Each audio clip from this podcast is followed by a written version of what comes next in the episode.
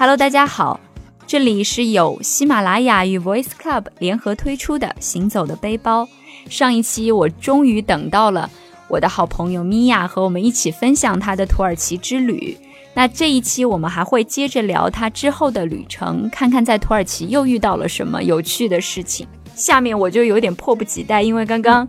米娅也提到很多卡帕多奇亚，大家应该非常期待去到土耳其能够去卡帕多奇亚。那你下一站是不是就要去卡帕多奇亚呢？跟大家分享一下我的一个路线。你前面也说十二天的旅程，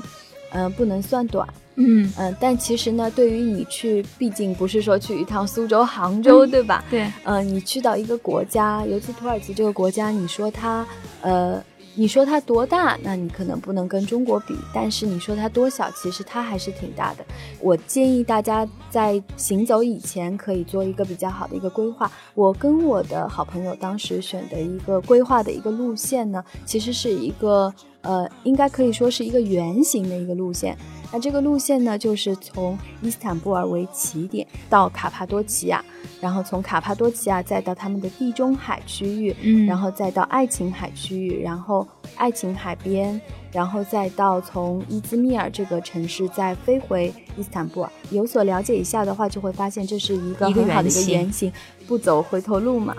哦，听上去就好美的，就是感觉看完山又可以看到海，然后感受到文化，最后又在伊斯坦布尔结束这个段旅程。是的，是的，因为呃，土耳其的话，其实你有，呃，确实可以有几种的一个路线啊，嗯。我可以给大家做一个小小的一个分享，就是我们选择的呢是这样子，应该说是一个顺时针的一个圆形的路线。但是我后来才了解到呢，有一些游客呢会选择一个逆时针的一个圆形。总之也是一个不走回头路嘛。当然我们这一次没有选择它的黑海一条区域，因为黑海一条区域是。呃，等于说再独立出来，因为你往黑海地区再走的话，土耳其另一边是离格鲁吉亚、阿塞拜疆、亚美尼亚这些国家比较近，那你可以走黑海这条区域。我可能下一次再去的时候会尝试走那样一条区域，当然不建议大家现在就去。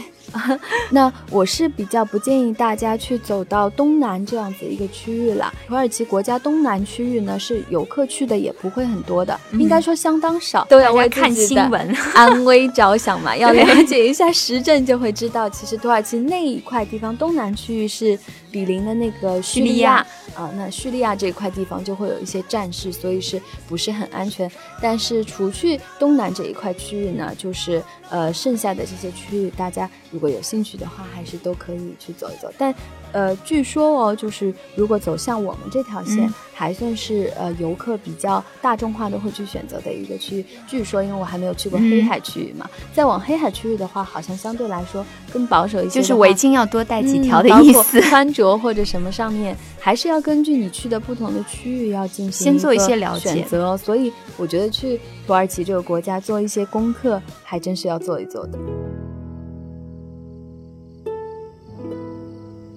声音意味着什么？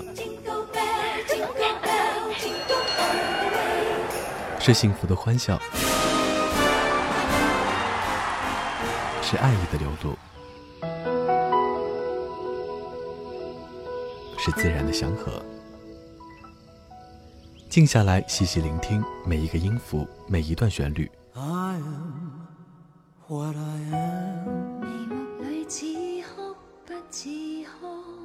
那些和你擦肩而过的感动，那些停留在开始与结束间的遗憾，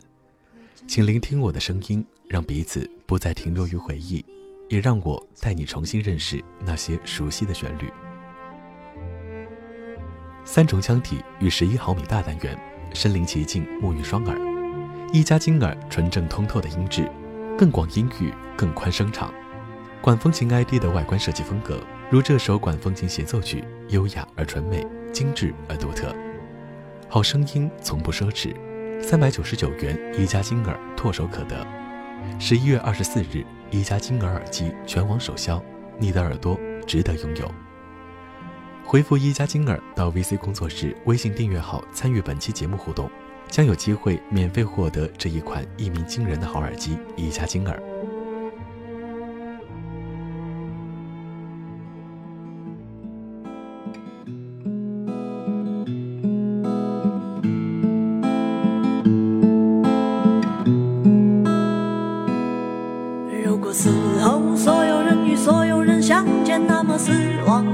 什么美丽可言？所以卡帕多奇亚，我们是要坐飞机从伊斯坦布尔，然后到卡帕多奇亚吗？对，因为它来说还是有一段比较真的走比较远的一段距离。呃，这个距离的话，给大家一个呃比较就是实质性的参考，就是你可以。选择一个境内段的一个飞机，那境内段的这个飞机的话，是飞一个半小时的时间就可以到卡帕多奇亚了，那也还好距离，嗯，所以无所谓你是先到了伊斯坦布尔就直接呃去卡帕多奇亚，还是你在伊斯坦布尔去逗留个几天去卡帕多奇亚都还是比较方便，因为也就是一个半小时的一个飞行的距离嘛。的确是卡帕多奇亚，我相信很多人都会觉得特别期待，必须要去，因为呃很多的人。包括现在很多的地方嘛，那前几天我好像查那个天巡还是什么的，会放一个那个宣传照。那说到这个地方，大家就一定都知道，那就是热气球。对，热气球就去到那边一定要坐热气球。很多人都觉得相当壮观，所有的美照都是 来自热气球。我觉得有意思的一点是，包括我们可能第一次看到这些美照的时候啊，你要后期去进行一个修啊，你要去加色或者怎么样。真的，真的，我去到卡帕多奇亚，我也体验了一次热气球。体验了热气球以后，我会发现，你真的不需要，哪怕你当然你用单反是更好，但如果你没有这些单反设备，很高精尖的摄影设备，也完全都不用担心。我跟我的好朋友就是用一个 iPhone 手机。对，用一个 iPhone 手机，你拍出来照片，当你有空的时候，你再去回翻的时候，还是你会发现，你真的是不知道是因为你是一个摄影家，还是因为风光实在太美，你可以随随便便就在自己的相册簿里找到一张是可以用来做你的桌面的，完全可以，所以就足以见卡帕多奇亚是一个多美的地方了。哎，可以跟我们分享一下做热气球的这个经历吗？我觉得这个感觉应该是大家都很感兴趣的。嗯，是的，是的。但是热气球有一点点，稍微有一点点小贵啊。就是大家如果考虑这个旅行当中的这个旅费的话，要把这一块要考虑进去。因为我个人认为，在土耳其的花费的话，呃，其实大头还是在那个大头还是在酒店和包括就是往返机票。嗯，往返机票、酒店，然后除此之外，嗯。如果你想体验热气球，那它也会是一个比较高的一个花费。其余的你吃吃喝喝的一些费用，相对来说还是比较的。我跟我的好朋友至少在这方面的花销还是在完全在可控范围以内的，没有什么特别让我们非常惊讶的一些花销，甚至于我们后面还会觉得有一些花销是特别的合算。那呃，大家就会很想要知道，对不对？热气球多少钱？到底有多少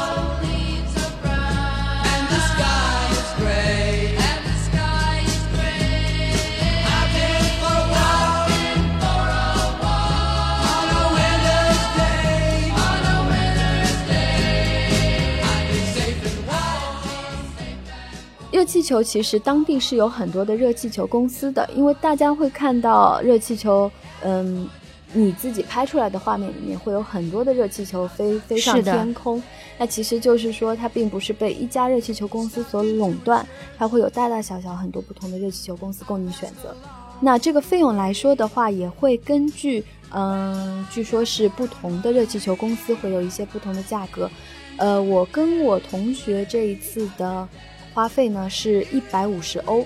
因为热气球你可以用欧元来进行支付了，而且我们当时用欧元进行支付呢，是给了我们一点小的折扣。哦，一百五十欧其实相对来说应该是比较贵的了，因为我们选择了出于安全考虑嘛。对，还是有一点小危险。还大家还是要有一点点注意的，就是热气球毕竟。也是一个离开地面的一项飞行，一项飞行嘛，嗯，而且它的确也是会出一些事故，而且如果它出现一些事故的话，我相信也不只是小小的一些，如果可能就会相对比较仅仅是擦破皮，那应该算是比较幸运。它当然不要被这个吓到，因为美景真的很值得一看，因为的确是会有人哎，就是觉得你坐了热气球会给你点个赞，你知道吗？就哇，你好勇敢。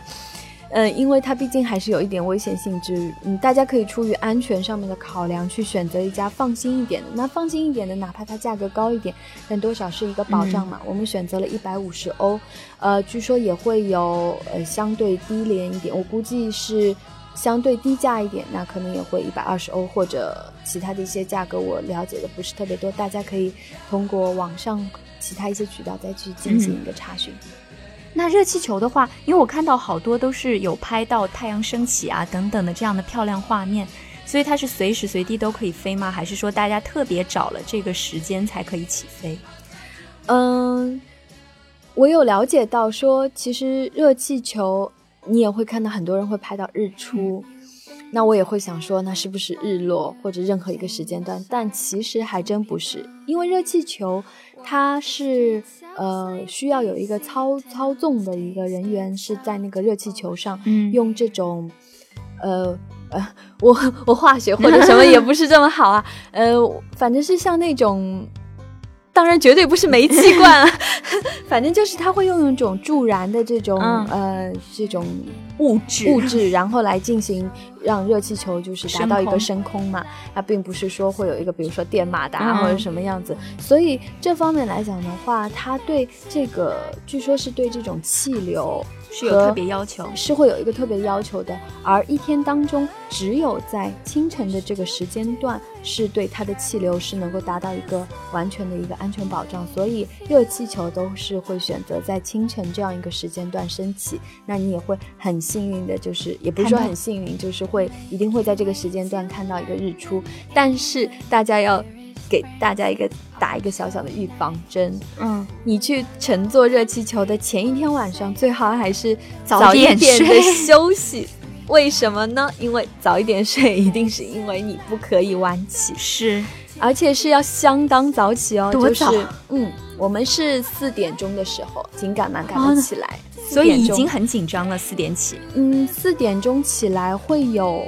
热气球的公司会来把就是游客接到他们当地的一个就是一个像基地或者说这样子，所以因为四点钟酒店里面是还没有提供早餐嘛，那也不可能，所以这点就是呃土耳其的旅游业，我觉得也是给我一个比较大的触动，就是它旅游业还是相当的发达，它充分的考虑到了这一点，所以呢。呃，会把你拉到热气球公司，会把嗯不同四面八方从这个小镇、从这个区域来的呃不住在不同酒店的游客拉到这个热气球公司以后，他会为你提供一个统一的早餐。嗯，那在为你们提供早餐的同时，我相信就是在热气球准备升空的地方，工作人员也在做一个呃很就是一个做一个准备了。那很贴心。嗯，应该说是很完善吧，嗯应该说也也是考虑的比较人性化。那用完早餐以后，他会分批把不同的客人就是带到不同的热气球的起飞点，然后你们就可以准备做一个上热气球这样子一个动作了。那所以说那一天就会起得比较早，但是你不是很用去担心你的早餐问题，因为当地会帮你考虑到。那考虑到以后，呃，呃，有一个小的建议，就是可以带一件轻薄一点的外套。如果你又比较怕冷，因为的确是你到了空中的话，是又是在一个比较清晨，太阳还没出来的时候，是会稍微有一点凉的，所以准备一个小小的外套还是比较有用。嗯，那如果我们升到热气球，因为我看到各种各样的人拍各种各样热气球的照片，你觉得特别我们需要留意的一些美景是什么？还是说随便看到处都很美？哦，其实，呃，刚开始太阳没出来的时候，如果你尝试进行一个拍照或者什么，呃，你会觉得拍出来的效果不是特别好，因为那些照片拍出来的效果特别好，其实是在太阳升出了以后，那太阳的阳光打到你视野里能够看到的那些热气球上，就会非常的漂亮。我觉得在热气球其实一共是有两个看点。嗯，嗯，两个非常重要的看点，让你热气球的这一次体验变得非常的独特和嗯非常的值得一看。嗯一个就是，如果你只是单独一个热气球飞起来，那很孤单，对不对？你也肯定也拍不出那么多壮观的热气球共同飞起的画面，所以。嗯，在符合飞行条件的这个区域，会有相当多的热气球共同升起，所以你在拍照的时候可以去，尤其在光照比较好的情况之下，你可以抓住这个光照最好的这个时间、去拍摄，就是跟你在你对面，在你视野范围以内这些飞起来的其他其他的热气气球。对，你可以进行一个拍摄。然后另外一个是，呃，第二一点，我觉得是要去看它的一个整个壮观的一个地面的景观。因为卡帕多奇亚这个地方，它其实是一个属于一个喀斯特地貌嘛，嗯，岩石地貌嘛。那我相信大家地理学的也都比我好。那岩石的这个地貌，其实你在上升到一定的高度去看的时候，你会觉得相当相当的壮观。这些呃喀斯特地貌的这些山峦，在你的脚下，在你的远方，在你的，你会有一种一望无际，然后被这种。很广袤的这种景色所震撼到的一种体验，所以我觉得基于这两年，大家可以一会儿拍拍，呃，热气球下，一会儿再拍拍跟你就是一起起飞的热气球，一个就是视野水平面的这些热气球，还有一个就是大家可以娱乐性质的拿自拍杆啊，或者说你胆子够大的话，可以拿自拍杆，然后跟自己的好朋友、小伙伴一起拍自拍，然后把这些风景和其他的热气球都一起照进去。嗯，我觉得基本上是这样子。感觉这么浪漫的场景，要有一点浪漫的故事就会更好了。所以这个真的是，哎，我觉得可以提一个小小的建议哦，就是如果有人有听众正打算求婚，向自己的女朋友。那我觉得这也不失为是一个很有创意的一个对，在热气球上面，因为我真的有遇到过，你遇到了，你就做了这么一次，是你被求婚吗？现在我们是要爆料吗？当然不是，我没有那么好的行情，但是我确确实实是有遇到过一嗯有就在我因为一个热气球上一个篮子，它你下面人都是站在一个篮子嘛，那篮子的话。呃，应该是能容纳十五个人，就是到二十个人不等的这样子一个人数，因为是要根据你热气球的大小和你的体重，对，体重也是一个不要等会儿偏移了，那就要产生危险了。那当时是我们那个篮子里面正好有一对新人，就是进行了一个求婚，所以 妈妈，快跟大家分享一下。我相信那个女生也是有被吓到了，因为那个。在最美好的风景，在阳光洒下来的时候，在你一望无垠的那些美景之下，然后你心目当中的另一半，未来要跟你共同生活的另一半，突然向你单膝跪下，然后一枚戒指送，所以那个女生也是非常的感动。然后我们当时作为热气球上其他的乘客，嗯。呃，虽然跟他们之前是不相识，但是也是真心实意为他们送上一个祝福，所以大家都鼓掌啦。然后，当然鼓掌完还是会回到看各自美。所以，呃，如果有人想求婚，因为现在，因为现在我相信现在很多的人都求婚是想要一个好点子，就是要。绞尽脑汁要想出一个让自己女朋友一生难忘的一个求婚求婚场景嘛，所以我觉得这个很大家可以考虑一下哦，还是不错的。毕竟，毕竟哦，如果有没有想过说，如果那个女生不接受会怎么样？就被扔下，不接受你就跳，不接受你就说我就往下跳，他一定会接受你的，没有其他的选择。哇，这个是个万无一失的选择，各位男青年们可以，大家可以去尝试一下。如果你说你要往下跳，相信你的女朋友不会拒绝你。哦，我们说了那么多关于热气球的事，也给了大家求婚的 idea。问一下米娅，那卡帕多奇亚除了热气球之外，还有别的特别适合去的地方吗？哦，当然是有，就是热气球是在当地也不能说必去吧，因为前面也有说过，对于经费的一个考量，还有有些人可能对于一个安全的考量，呃，因为这个安全上的考量也的确是很多人很好奇，呃，因为这不是每个人。嗯，经常会有的一个体验嘛。那如果你没有体验过的话，很多人会担心说会不会有一些害怕，因为它会达到的一定高度。但给我的感觉是你居然不会害怕哎，因为我觉得这样子可能是跟你坐在飞机上一样，虽然你也已经是腾云驾雾到了对吧？空中离地面都不知道多少多少的这样一个高度，但是当你呃，一个是它的速度会比较的缓慢。很平缓，你不会感觉到有这种颠簸，那你就不会有一些心理上的恐惧。另外一方面，有可能是它的景观非常的美妙，都来不及害怕了。你连拍照都来不及，你怎么会有时间害怕？另外一点是，可能它整个的景色是开阔，嗯，所以也很很大的程度上是减少了你那些就是，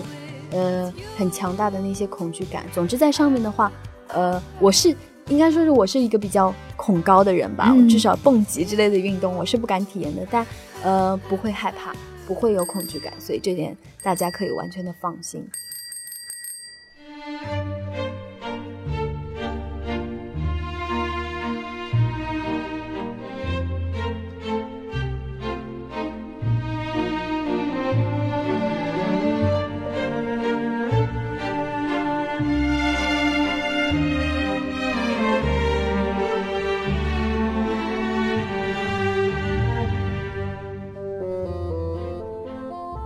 前面有说到，除了体验热气球，还有没有别的嗯。一些选择？当然是有，因为呃，卡帕多奇亚它有一个是呃格雷美国家那个地质博物馆嘛，嗯。那这个的话就是它有很多的岩石文化，我不知道我用词准不准确。说到这个，就是大家也可以进行一个小小的体验，嗯。就是可以去体验一下当地的洞穴酒店。哦，嗯，这个就是当地的一个呃非常特色的一个体验。如果你去地质公园，它是一个非常开阔的一个那个说是博物馆啦，但是大家要 撇开说博物馆，就是在一个嗯房子里，它是完全是一个露天的一个博物馆。那你会看到说呃很多遗留下来的那些用洞穴呃做成房。洞穴利用洞穴做成房子，或者利用洞穴去做成一个教堂，这样子你可以进行这样一个参观。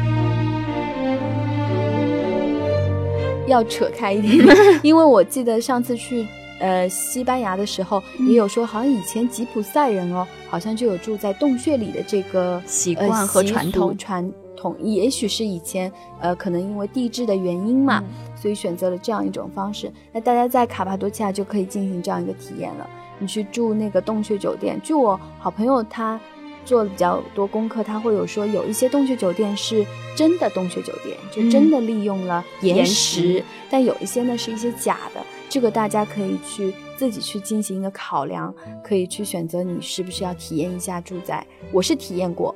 不错，不错。很很有意思，你会觉得的确是住在一个，当然里面不是说那种像毛坯啊，嗯或者真的那么恐怖，就里面还是做成比较温馨的嗯那种酒店式的。但是包括它的一些呃里面的内部装修会以这些木质的为主，可能也是希望极力的能够还原到那种原汁原味的洞穴文化吧。除了我们要去看热气球，然后还有体验这种岩石酒店和博物馆之外，因为我有关注那一段时间有关注你的朋友圈，你好像有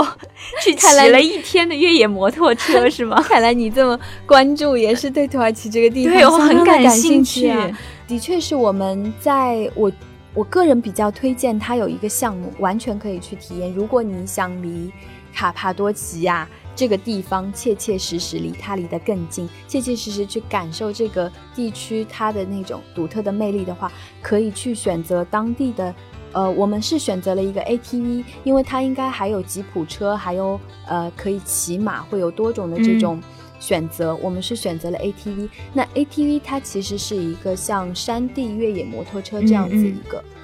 呃，我认为大家完全可以去体验，是因为它性价比相当之高，它是很便宜吗？肯定比价格坐 热气球便宜。价格真的不贵，而且说出来的话，我觉得大家会被吓到，因为。我们是饱受了这种对吧？物价、嗯物价比较高，物价比较高的这种苦。你像现在，因为我跟 Ivy 我们都是在上生活在魔都嗯 生活在魔都的话，你哪怕随随便便吃一顿饭吧，嗯 Ivy，如果你你请我吃一顿饭，我觉得我如果要嘉宾了，我请米娅吃一顿饭，你要请我吃什么价位的？我觉得少说应该人均也要几百块吧，两百块。几百是多少？你才请我吃两百的饭，好，你你点我费了好多口舌。Ivy 说才请我吃没有，我只是要告诉大家，就是可能大概平均的这样的价位，请嗯好朋友吃一顿饭至少要两百对，块至少是要两百吧，一人哦。嗯，所以说我为自己洗白一下。好，一人两百块 也是不错的了。嗯嗯，当然你要更贵，那就是对，那就没有上限了，嗯，那就没有就要看朋友的良心了，他要点多贵。我很没有良心。嗯，那其实像 ATV 的话，它的价格大家听好哦。那我们 ATV 的价格其实最终，因为还有一个小小的一个谈价嘛，嗯因为当地人他会呃，我觉得土耳其人其实是比较擅长做生意的诶，他知道了你有兴趣，比如说对这个 ATV 感兴趣，他除了会对你进行一个很好的一个介绍以外，他如果他还会在价格上，呃，相对来说就是如果他小小的优惠，给你一些优惠。如果你长得像米娅那么漂亮，应该就会有很好的价格，是吗？没有啦，还是嘴比较甜也可以。就是最终谈下来价格应该是在两百里拉，两百里拉给我们四个小时的时间。一辆 ATV 是可以坐两个人的，除非你比如说我有两个人、三个人，我都想自己开一辆 ATV，那当然是可以。但是像如果两个小女生嘛，因为我们当时考虑到说。嗯，是不是一个人开一段时间会比较比较轻松，或者说我们也就够了，因为可以一前一后，它是像摩托车这样子性质嘛，是比较大型的那种，很安全式的那种摩托车。当时是两百里拉一辆车，四个小时。嗯，那为什么说它性价比相当之高？因为里拉和人民币的一个换算，我们当时去的时候是二点三。所以差不多是四百多块钱这样子。对，你想四百多块钱让你开四个小时的山地摩托车，这个你在上海，哪怕你去坐卡丁车，我不知道你有没有玩过卡丁车，哎，只是在一个跑道上，跑道上让你转个一两圈，它的价格就会不菲，对吧？但在那个地方。用了四百多人民币这样子，那平均下来一个人才两百多块钱，对吧？一百里拉到一百一十里拉之间，嗯，那你就可以四个小时。那最关键的是这四个小时，我们当时是选择了四点，下午的四点到晚上的八点，嗯，那大家不要觉得说八点钟好像就已经黑黑的，黑黑的。但其实土耳其那个地方，它日落也也可能是因为纬度高一点。可能是这个原因吧，也可能它又是比较还是偏夏季的一个时间段，所以八点钟的时候是刚好日落，哦，所以可以看到日落的景色。没错，而且这个日落的景色，它是会把你专门带到一个地方，专门带你看日落，是看日落最好的地方。所以会有一个向导，是它会有一个 plus 一个向导给你，而且这个向导的话，他会带着你。呃，它不是说只是带着你在一些这种山路，就不是说山路，就是你，呃，还是很靠近人烟，对吧？就比较敷衍性质的说，只是作为一个娱乐项目带你去体验一个山地摩托车它怎么开，并不是这个样子的，而是它真真实实的带你开到山里面去，它里面会，呃，辟开。一些路可能是专门可以供 ATV 或者这样子，它有一个线路，而这个线路绝对不是说像一个普通的公园啊或者什么，它是相当大的一个区域。你开进去之后，并不是让你在里面绕绕绕，而是你可以每，它会带你在不同的点停下来，嗯，你会看到很多山谷，包括。呃，像有些山谷叫什么情人谷啊，什么什么，包括你还可以到一些小的山坡比较高的一些位置，你就可以俯瞰山下很多的景色。也会呃开 ATV 的过程当中，也可能会到一个比较宽阔的一个区域。是那一刻，我会突然觉得说，我是不是到了非洲的大草原？就像西苏草原那样，就是有一些。植被，然后但是很宽旷，对，不是那种茂盛的，就是热带雨林或者什么，不是那样子，也不是公园里那种简单种植的树木，就是整个风貌非常的原始。用形容的话，会有一点点想到非洲的那种大草原。大家可以参看国家地理频道，一望一望无际嘛，然后很开阔，然后你又看不到什么人烟，除了你这一队的人马。当然，哪怕如果你遇到了其他的车队，也相当的有意思。包括向导，他们都是很厉害的人嘛，因为可能他们呃在这方面的技巧跟我们这些游客是不一样的。我们还可以看他们玩那些技巧。我记得还会有一段路，你是像在开山路或者什么样，你要的体验，通通都会体验到。四个小时，超值，嗯，超值。然后最终的结束的时候是会在八点钟，然后会带你去看一个日落。而且我们那个向导，其实我是觉得他是特别的有职业的操守。嗯，怎么说呢？当时我们是几个跟一些不相识的一些人也在他这边。你找租赁 ATV 的店是相当好找的，因为你在卡帕多奇亚的那个小镇上会有很多的那些呃租赁公司，嗯那你可以随便找一家，或者你看的顺眼，里面有帅哥，你就进去哪好了。种类型的帅都有。哪种类型的帅都有，只要你，你可以，你可以挑挑拣拣一下，看到哪个帅哥看得顺眼，当然他们也会很热情邀请你进去，那你就可以进去啦。当时是会跟其他的一些游客拼起来，因为组成一个小车队，然后跟着嗯相对安全一点嗯组成一个小车队，向导会在前面开，然后。呃，其他的一些游客组成的小、嗯小车队，可能三辆，可能那不知道，嗯，会跟着向导呃、向导。那当时我们有不相识的其他游客提出，因为他们有看中，可能想要趁晚上的时间去嗯当地比较，呃，他们想要去的一家餐厅嗯去用餐嘛，所以是有跟向导提出说，是不是可以提早一点结束这个嗯行程？但是我们的向导他非常的。呃，遵循他的职业操守，因为他说我允诺你们是要带你们去看一个日落的，嗯呃，日落是最漂亮的一个时候，然后日落就会是在晚上八点。如果你早的话，你会看不到日落。而我允诺了你，如果你不是跟他强烈提出要求说，我就是不想要看日落了，嗯我就是非要，现在比如说提早一个小时要结束，那可能他会。但是如果你很笼统说，我可不可以早一点结束？但他会不建议，而且他会一直陪你到整个旅程结束，嗯依然会完成完完整整的完成，货真价实的完成四个小时的一个行程。嗯所以我觉得这对我个人而言是一个非常有趣和非常独特的一个体验，也建议大家可以去尝试一下。听上去就很不错。毕竟我相信很多 在城市生活惯的人，还是希望有那种野性的释 发，对吧？野性的释放。你在城市，如果你对摩托就没有办法有这种之类感兴趣，你也不能很畅快的开，更更不可能看到这样子美的景色。所以在呃费用又不是很高的情况之下，建议大家可以去当地到花个半当地的时候天去了解一下，然后选择一个你适合的一个项目，嗯，可以去试一下。感受一下，好像是非常有意思的。是的，那今天我们跟米娅聊了卡帕多奇亚，就大部分都是跟城市和山有关的景致。重头戏啦。米娅刚刚也跟我们讲说，它其实整体的旅程是一个圆形，后面就会去到海边。没错，所以我们把海的这个部分和土耳其可能一些遗址的这一个部分的分享、留在下一期。好那大家也可以搜索我们的微信公众账号 Voice Club FM，关注我们，也可以和我们分享一下你的旅行故事，也许你就有机会成为我们的嘉宾。我是 Voice Club 的主播 Ivy，今天非常谢谢米娅，谢谢 Ivy 能够邀请我来做客，那我们就下期再聊，拜拜。下次再见喽，拜拜.